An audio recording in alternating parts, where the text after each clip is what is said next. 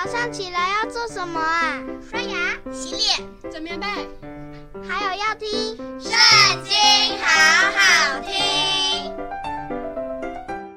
大家好，我们今天要一起来读的是《约伯记》第二十三章。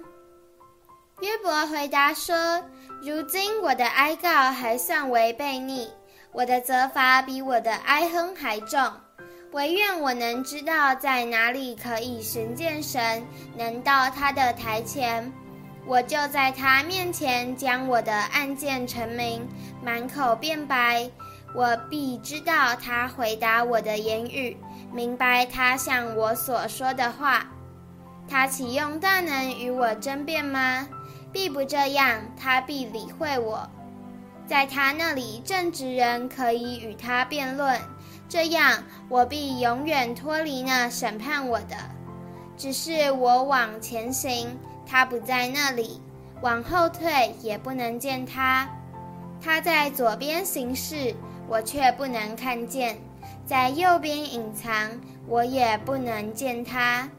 然而他知道我所行的路，他试炼我之后，我必如精金，我脚追随他的步履。我谨守他的道，并不偏离；他嘴唇的命令，我未曾背弃。我看中他口中的言语，过于我需用的饮食。